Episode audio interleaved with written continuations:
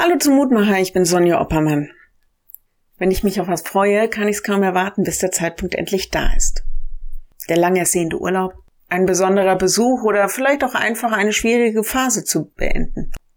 Endlich ist das Warten vorbei. Der Tag kommt. Den ersten Christen fiel das Warten auch schwer. Allerdings haben sie auf was gewartet, was wir eher aus dem Blick verlieren.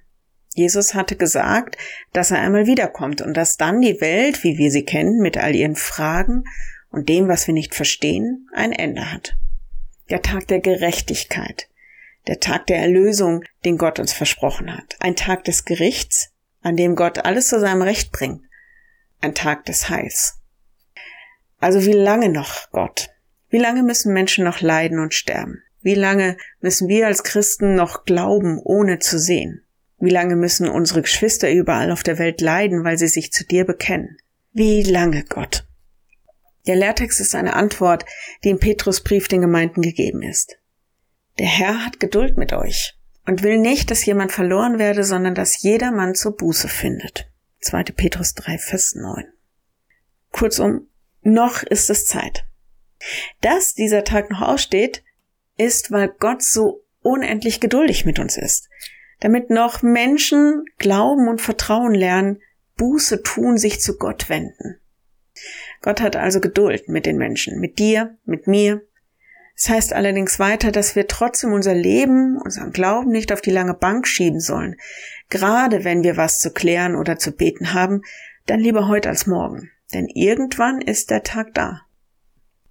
Ich lade dich noch ein, mit mir zu beten.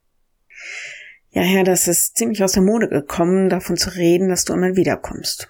Ich habe auch keine Ahnung, wie das aussieht. Aber da wird wohl kein Raum für das sein, was gegen dich steht. Überhaupt, das Böse, der Tod wird nicht mehr sein. Du weißt, wo ich so oft deinen Vorstellungen nicht entspreche. So bitte ich dich, dass ich mich nicht gehen lasse, als gäbe es dich nicht, sondern dass ich tue, was in meiner Macht steht und ändere, was mir möglich ist. Herr, vergib mir mein Fehlen und all die Liebe, die ich dir oder anderen oder mir schuldig geblieben bin. Verändere mich zum Guten. Wir bitten dich für die Geschwister, die verfolgt werden, dass du ihnen gibst, was sie brauchen, um dir zu vertrauen. Für all die Opfer von Gewalt und Ungerechtigkeit. Halte deine Hand über sie und ihre Familien. Wir bitten dich für diejenigen, die uns wichtig sind und die dich nicht sehen und glauben können. Öffne ihre Herzen, dass sie erkennen, wie sehr du sie liebst. So segne alle und uns auch. Amen.